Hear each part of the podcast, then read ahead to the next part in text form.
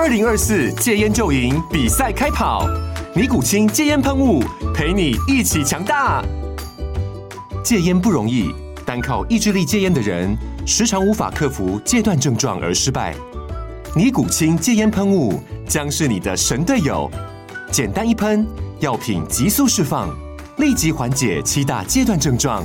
不限场合提高戒烟成功率。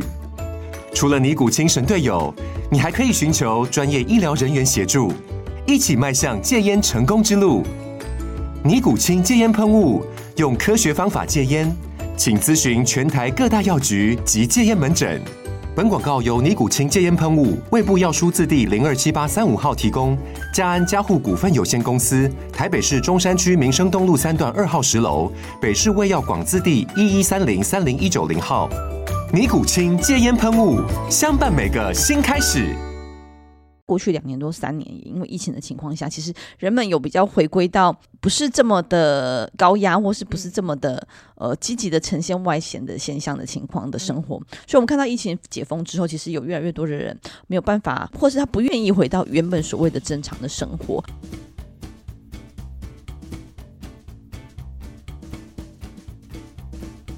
Hello，大家好，欢迎再次收听《实话实说》。不知道听众朋友有没有发现，我们已经有好几集没有在谈这个呃时事的部分的原因，就是因为在选举期间还有一些重大的议题，觉得蛮重要的，所以先录了其他集。那现在呢，选后我们还是要回归到日常的部分，也跟大家聊一聊最近发生的哪些大小事。那今天跟我一起录节目的还有我的助理佳龙。嗨，大家好。嗯，那选后啊，大大家会说，哎，其实选后应该很悠闲的吧？其实并没有，选后还是非常的忙。当然，我觉得有一部分是在工作上面吼，就是说，呃，选举的期间，虽然说我们要去跑地方辅选行程，但立院其实没有停会啊，也持续的在做我们该做的事情。即便有非常多的立法委员，这完全都在立院销声匿迹了，但我觉得时代力量作为一个理性的政党和监督的政党，其实我们仍然必须要肩负起我们的责任。所以，包括说像精神卫生啊、犯罪被害人保护啊，还有一些相关的法案。其实，在立院都持续的进行当中，那该要有的咨询我们也没有少。那呃，选举之后的确会在复选的行程少了很多，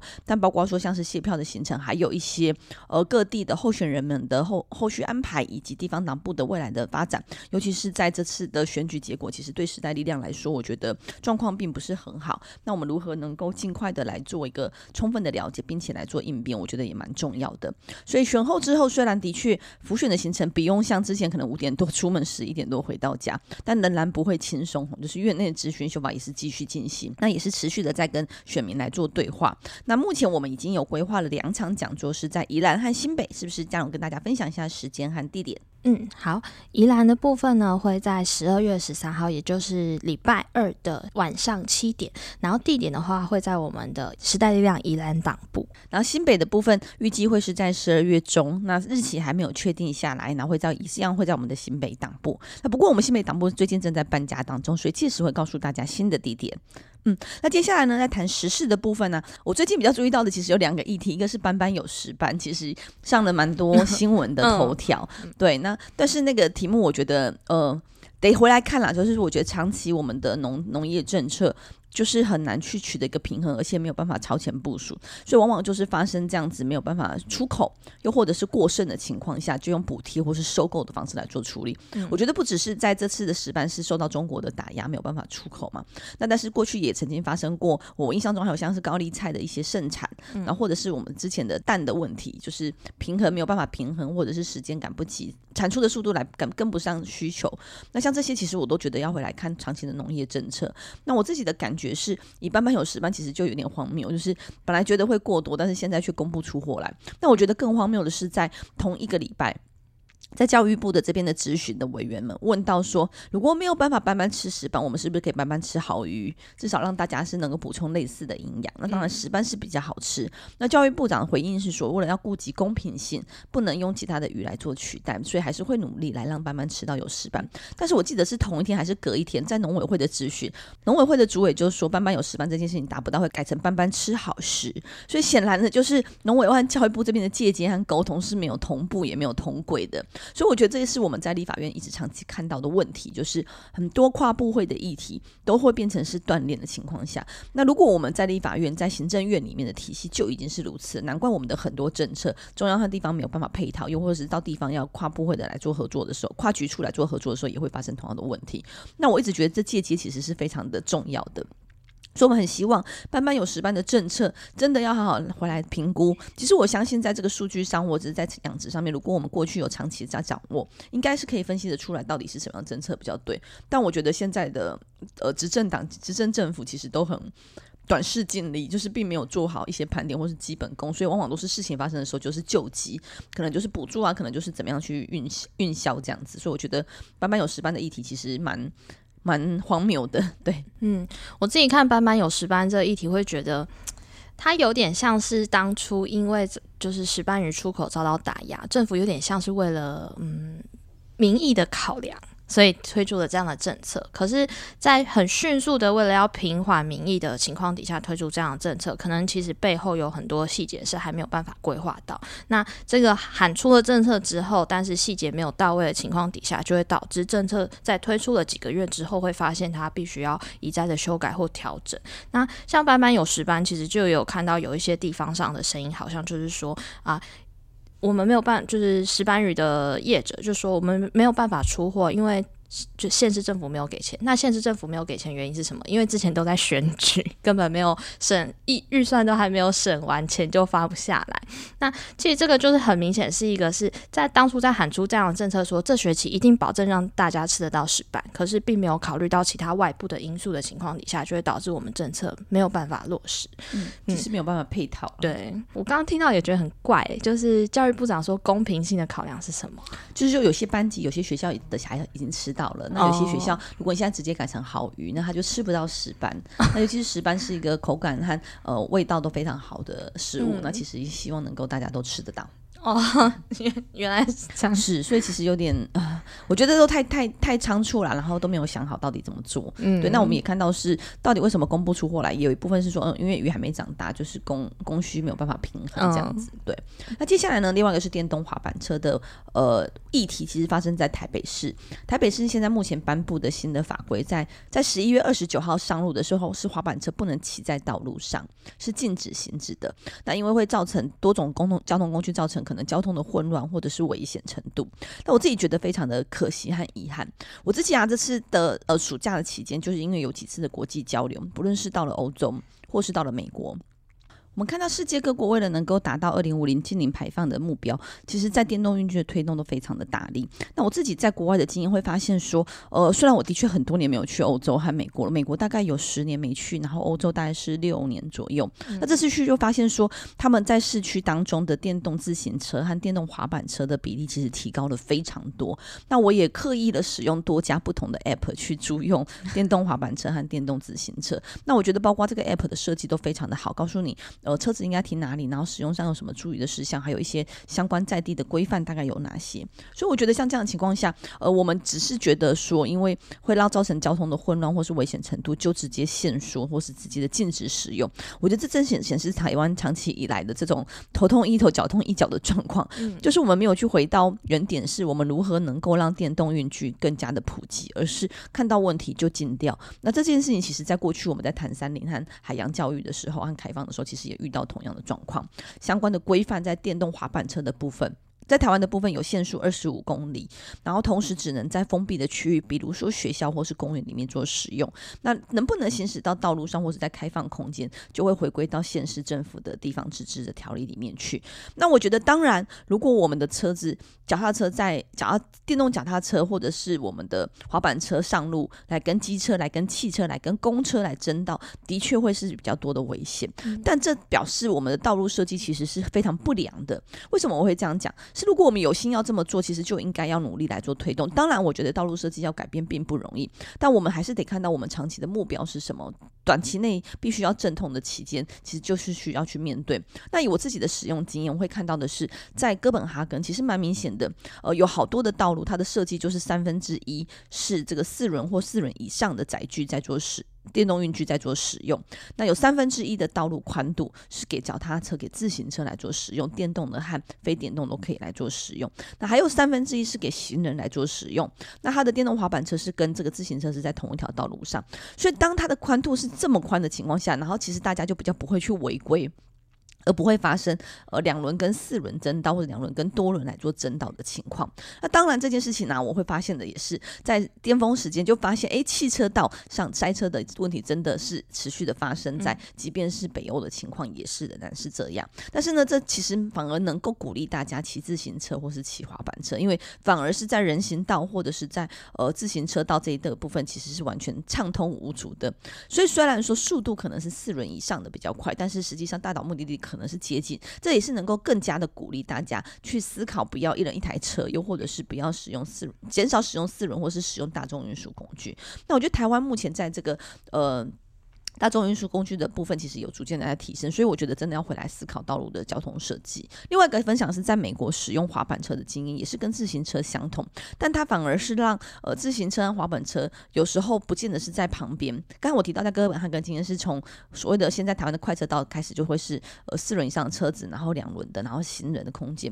在华府的经验是。他有时候会把自行车和滑板车的空间道路设计在最中央，我不知道我不知道原因是什么，但是我自己其实刚开始骑的时候非常的害怕，因为觉得 骑在快车道，感觉是快车道的位置有点害怕。虽然地上已经有画出来，就是双双白线，然后甚至是有一些呃该转弯该什么的，其实都规划的很好，但是自己骑起来有点害怕。可是我我也觉得，就是如果当你道道路设计规划的好，然后整体的人民的使用使用的用路人的素质有提升，其实即便是骑在最中央，其实你还是感觉非常安全。全的，所以我还是要回来，就是台湾的交通问题一直都非常严重。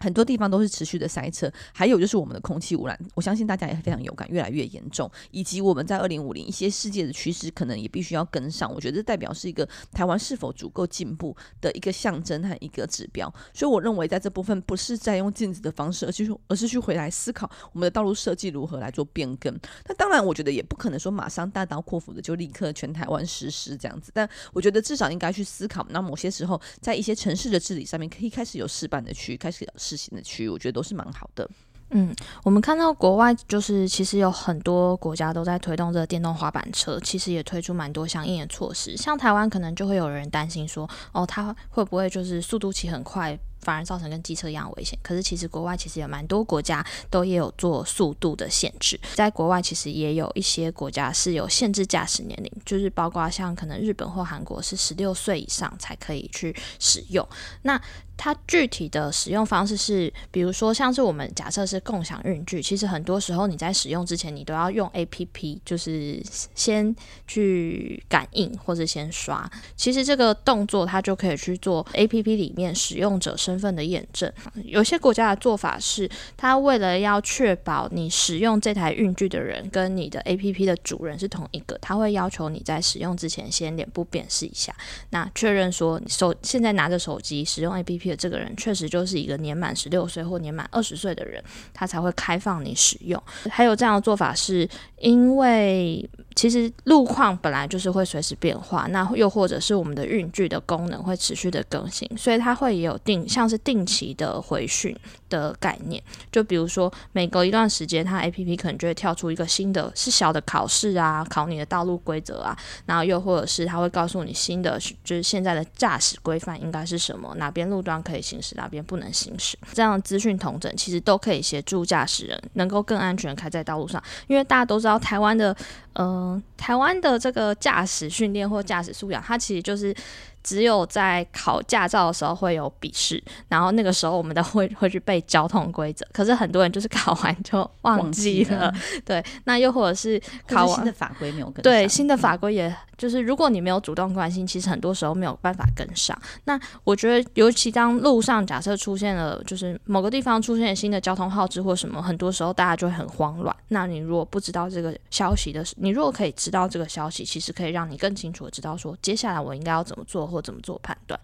那还有一些做法是，它其实跟台湾有点像，就是它有规定行驶区域，只是没有像台湾现在限缩这么小的空间啦。因为台湾现在就是只能在公园跟学校，其实使用用的空间相对就小很多。因为滑板车的好处就是它比机车更省空间，甚至有的是可以你直接可以收起来，然后如果你要上班或上学，就带进教室啊，带进办公室。那这个呃，如果它可以开放更多行驶空间的时候，其实就可以成为很多人，包括从可能像是从捷运站出来，然后到你的实际要去的目的地。这个中间所谓最后一里路的替代选择，可是以台湾目前状况来说，其实并没有给我们这样的空间。嗯，那我自己觉得这个电动运具，或者是尤其是自行车或是滑板车的推动，甚至是走路，我觉得都蛮好的。不只是在看到呃台湾整体的交通安全，又或者是二零五零净零排放，我自己觉得，其实在国外的使用经验有蛮多时候，因为我大我大概去大概都是在景，就会用到大概都是在景点嘛，嗯、就是观光区这样子。那我觉得其实台湾有很好的观光环境，嗯，也有很多外国人喜欢来台湾旅行，嗯、但是其实我们也看到多次台湾的交通问题都有点像是国耻一般的被国外给报道。嗯，对。那我觉得，呃，对于这些游客来说，他如果再要使用摩托车或是机车，其实并不是一件这么容易的事情，因为这比较是在我觉得亚洲地区常看到的交通工具，但对欧美人士来说，其实不太容易上手。嗯，如果我们能够提供这样子良好的脚踏车，或者是自行车，或者是呃，滑板车的话，我觉得也可以促使他们不是用租车的方式来做旅行，所以我觉得是蛮好的。那另外一个部分，同时想再多提一点点的是，我也感受到的是，在国外，如果你的到交通规划的好，其实孩子们是可以自行上下学的。因为我们常常在办讲座，都会问到说，你觉得孩子多大可以自行上下学？又或者是我最近又看到一些讨论是，到底这个导护应该谁来站？是应该交警还是老师还是孩子？呃，孩子孩子的家长等等。对，其实这多多次也发生过，呃，就是在导护的事件上面造成呃意外，就是车子被车子撞到了，导致上升，或是或是很严重的很严重的伤害。嗯，其实我觉得回过来是我们如何让孩子们有一个顺畅和安全的通学步道，才是根本解决问题的方式。那像是如果我们能够把呃。脚踏车或者是行人的空间规划得更好，我相信这样子安全情况下，其实家长们也可以比较轻松，而且比较放心的让孩子能够自行上下学。我看到其实很多国家他们的孩子大概就是呃高年级或者是国中以上，包括我们自己小时候在乡下哈，就是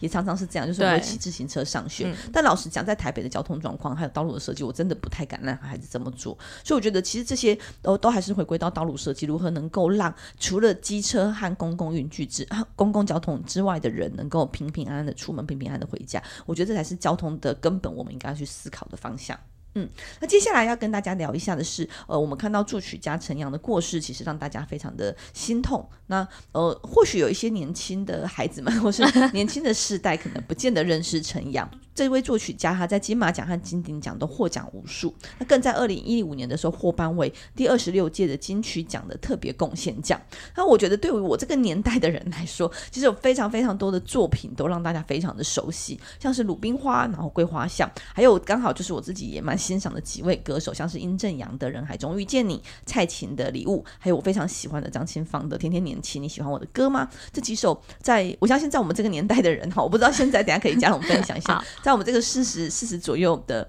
的的呃中生代，我自己姑且称之为中生代，这几首歌和这几这几部电影或是电影主题曲，其实都大家是耳熟能详。那他同时也曾经参与过呃纸风车的戏剧的演出的音乐制作，像是武松打虎或是欢乐春节，其实会知道他在这个领域上真的是非常的专业，而且非常的资深，而且有非常多脍炙人口的呃成名作曲。嗯嗯呃。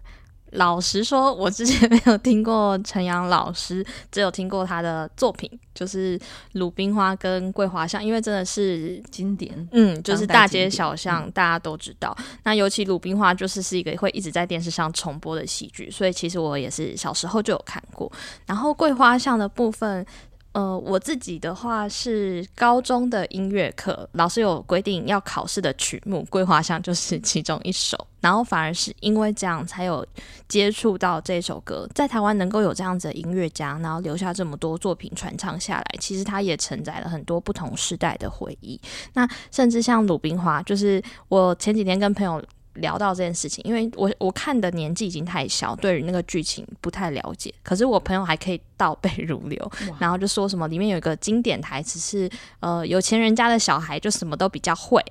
那我觉得这个其实也是在当时那个年代反映出来，其实还是有很多可能是，嗯、呃，经济背景没有那么好，或者是家庭条件没有办法给这么多资源的情况底下，很多的小孩的才华。才能啊，可能就会在嗯一些人为的筛选下被埋没，因为那个剧情就是说，呃，学校在选说谁要代表去参加一个美术比赛，嗯、那很多人就会觉得说应该要让乡长的儿子去，因为这样就是有点拍马屁的心态。那以前台湾社会真的是这种什么什么长什么长什么长，真的就有点有点像是权贵的代表。那很多人就会想说，哦，我要借由拍他马屁去获取资源。那我觉得。拍了这样的电影，告诉大家，就是有点像是在讽刺这个社会的现实。其实某种程度上也是让大家有所反思，未来不要再做这样的事情。我。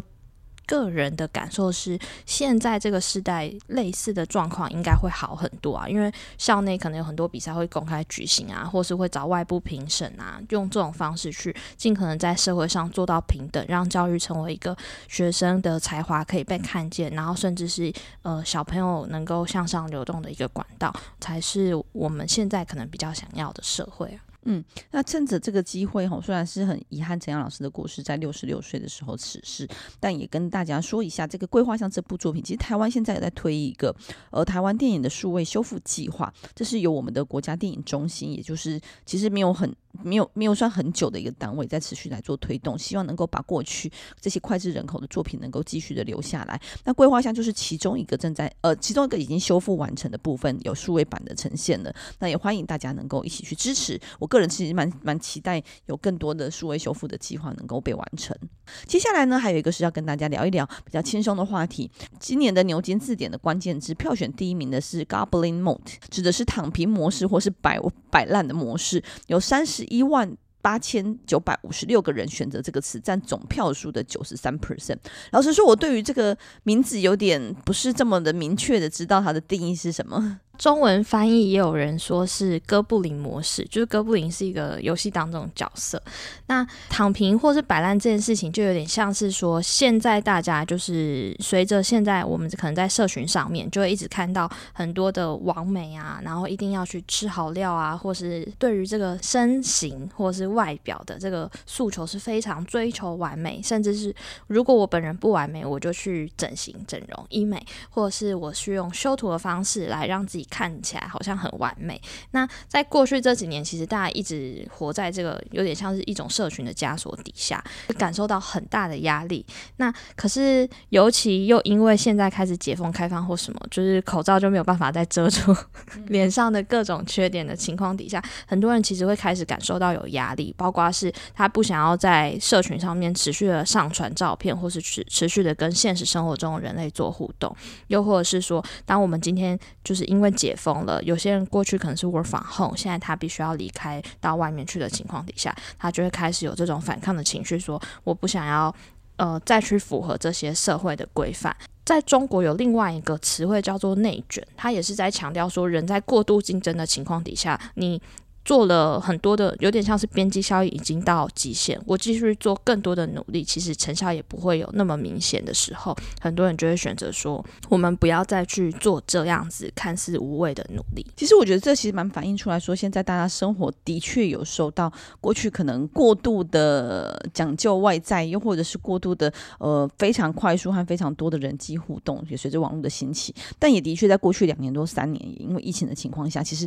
人们有比较回归到。不是这么的高压，或是不是这么的呃积极的呈现外显的现象的情况的生活，所以我们看到疫情解封之后，其实有越来越多的人没有办法，或是或是他不愿意回到原本所谓的正常的生活。那我觉得蛮明显的，就是包括刚才提到的，在这在。希望能够来反抗这些社群媒体上越来越难达到的审美标准，又或者是在呃，我知道有几家大公司其实有刚好有聊到，就是他们也会发现人们越来越不愿意回到办公室来工作，不想要有这么多的过度的社交的环境，所以有很多的公司，其实我知道是 Google 啦，Google 他们其实就有开始忘记是一一年有三十天还是四十天，是让大家可以在。Anywhere 工作就是世界各地工作都没有问题，那就是也不是请假的状态，只是让你有一个呃在异地工作或者在家家工作的这样子的选择，其实就是让大家希望在个人的生活以及个人的生活环境以及在过多的社交当中取得一个平衡。嗯嗯，其实我们最近也有看到，就是呃原本很流行的 App 是 Instagram 跟 Facebook，然后甚至现在还有可能是 TikTok 或小红书，这些社群都很强调演算法。就是你要做出哦，大家都会觉得很羡慕或者是很想要的生活，大家才会就是去 follow 你或者是追踪你。但是其实现在有开始有一些 app，比如说叫做 Be Real，它就是说我每天会在一个突发的时间点，然后要你去拍下照片。那你拍这照片，你是没有机会修图的，然后你一定要用手机的原生相机拍，你不能用什么。就是白雪相机啊，什么滤镜啊，这种都不能使用。他就是要用这种方式去反抗。